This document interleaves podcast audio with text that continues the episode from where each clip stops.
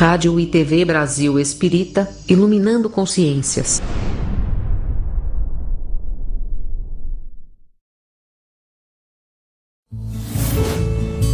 A rádio e a TV Brasil Espírita apresentam Causos e Contos Espíritas. Apresentação: Roberta Zagueto.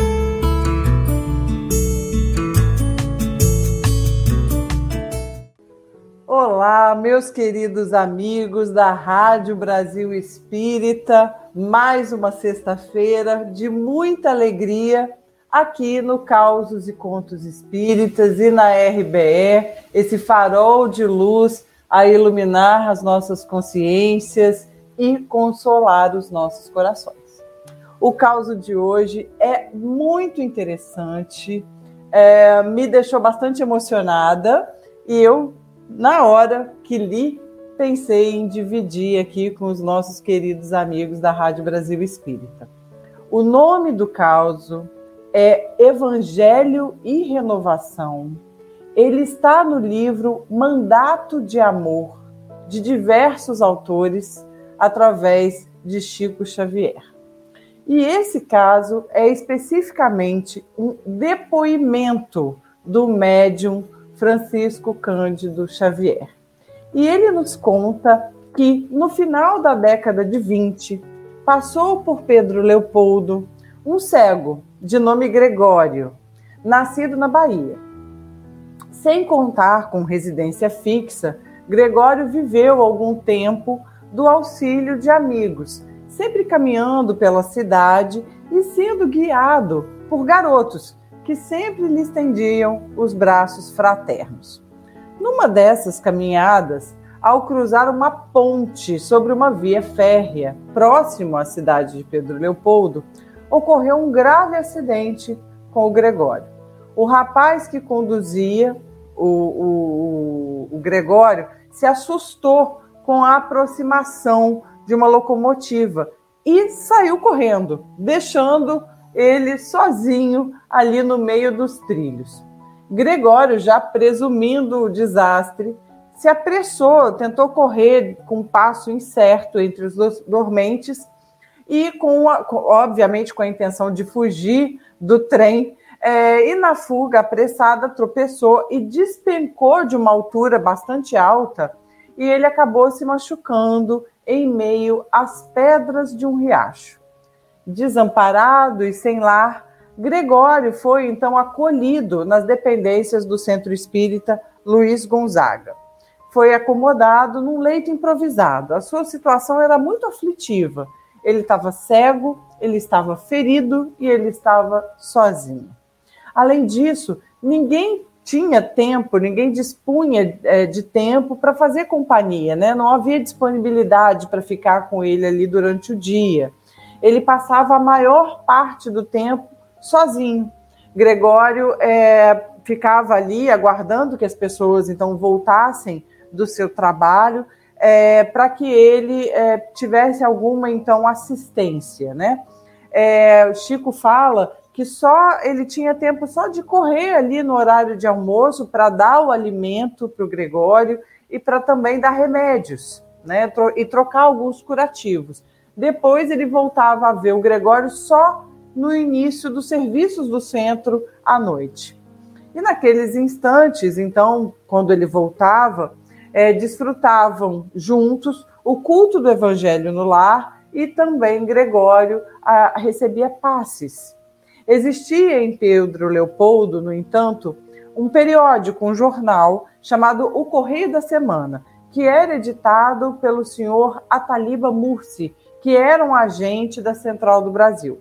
O Correio da Semana publicava vários anúncios e pedidos diversos, endereçados sempre aos habitantes da cidade.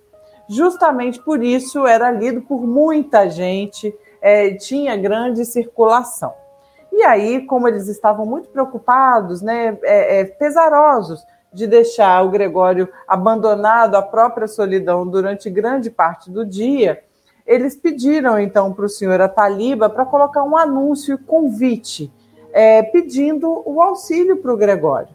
Através desse anúncio, eles solicitaram é, o concurso fraterno de alguém que se dispusesse a fazer companhia a ele por duas ou três horas diárias, só para uma conversa amiga, uma leitura que instruísse o Gregório ao longo do dia. O anúncio foi publicado e nada. 15 dias depois, na, ninguém apareceu. Entretanto, duas irmãs, é, então dedicadas à caridade, mas é, é, ela era, elas eram vinculadas, Chico descreve aqui, elas eram vinculadas ao comércio das forças sexuais. E é, mas elas se apresentaram, então, é, desejando auxiliar. E elas perguntaram com muita humildade: será que nós duas podemos servir a esta obra de caridade? E entre surpreso e contente, o Chico disse: Mas é claro, por favor, venham depressa, porque assim vocês aliviam a nossa preocupação com esse enfermo. E as duas irmãs então passaram a fazer companhia para o cego Gregório diariamente, fazendo leituras e travando conversas gerais. Por intermédio do Gregório, elas tiveram conhecimento, tomaram conhecimento da realização do culto do Evangelho naquela casa todas, no... todas as noites. E certo dia elas perguntaram: Chico, nós sabemos que você e o Gregório têm feito preces aqui todos os dias. E aí o Chico explica: ah, sim, é o culto do, culto do Evangelho de Jesus. É verdade, todas as noites nós temos orado. Então, será que a gente pode participar, Chico? Perguntaram as duas, muito acanhadas.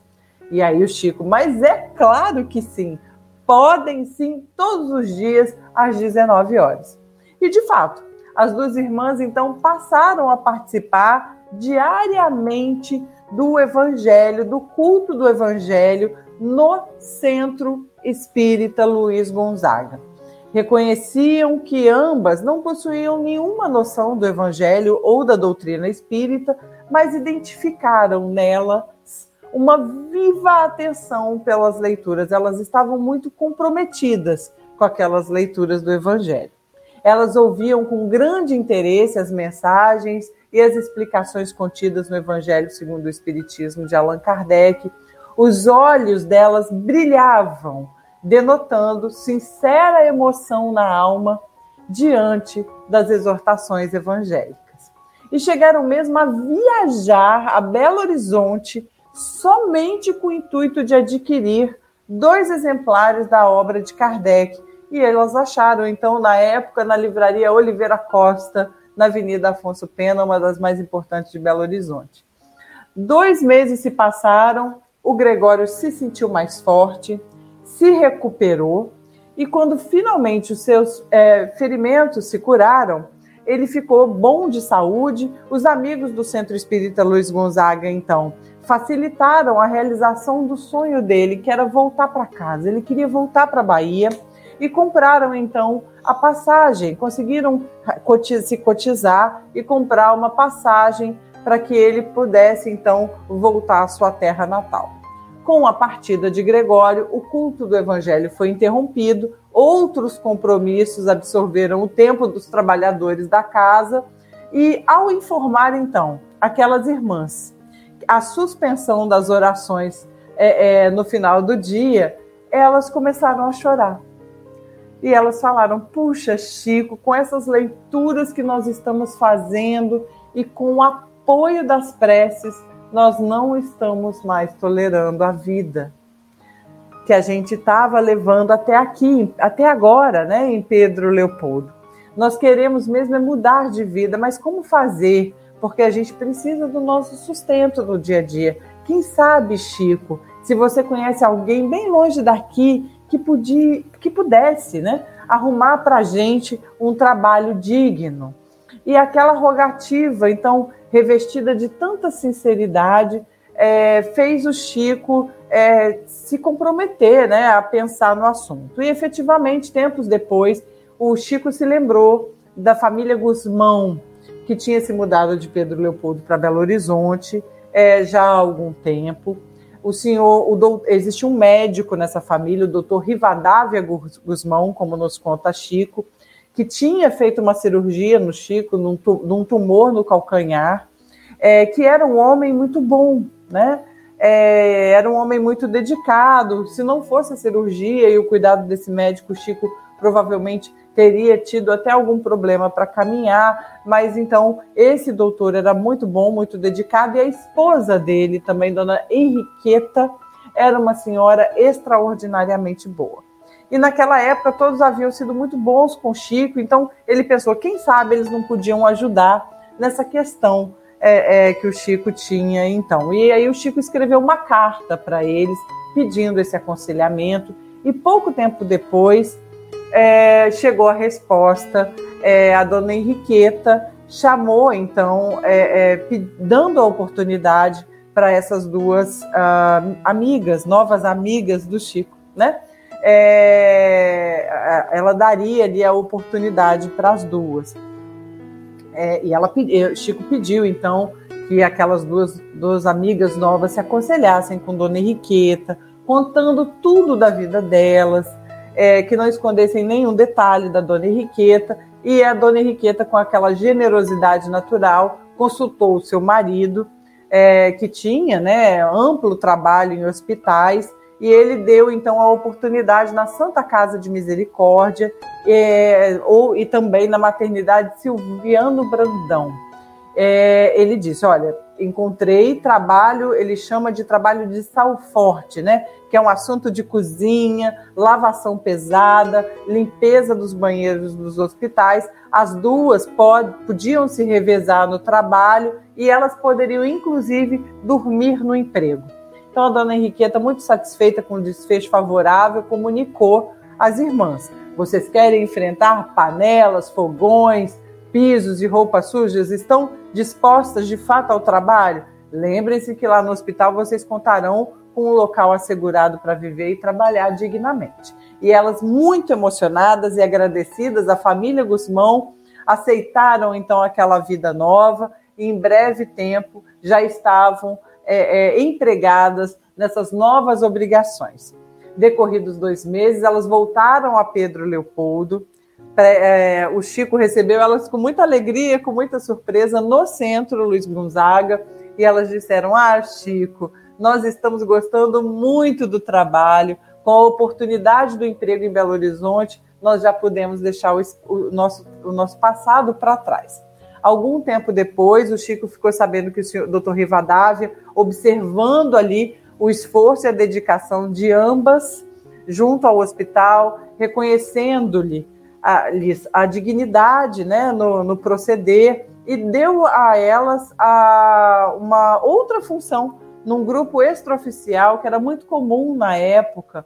Elas passaram a observar parteiras e, a, e começaram então a auxiliar a integrar um grupo que apoiava um, um, os partos na cidade. Assim, as duas se tornaram grandes auxiliares de ginecologia, sempre muito eficientes, muito estimadas por todos, e de quando em vez elas voltavam a Pedro Leopoldo, renovadas, felizes, instruíram-se mais e mais, se aperfeiçoaram em linguagem e cultura, concluíram honradamente uma longa existência de sacrifício, de renovação, é, de renovação interior, né, de reforma íntima, vindo ambas a desencarnarem muito idosas em Belo Horizonte. Essa história é muito inspiradora, é muito bonita, toca o nosso coração. O empenho e o esforço dessas duas irmãs nos inspira, porque esse empenho, esse esforço é o que nós devemos abraçar, acalentar pela renovação a partir do momento que nós conhecemos esse evangelho de amor que Jesus veio trazer para nós através e que nós conhecemos e nós estudamos através da doutrina espírita, o cristianismo redivivo, né? Não importa o que fizemos para trás, a partir do momento que nós conhecemos o evangelho, nós temos sempre, diariamente, a oportunidade de renovação. Evangelho e renovação. Essa, esse foi o caso, o caos e conto espírita de hoje. Um grande beijo, um grande abraço, fiquem em paz, até a próxima sexta-feira, aqui no Causos e Contos Espíritas. na Rádio Brasil Espírita. Fiquem com Deus.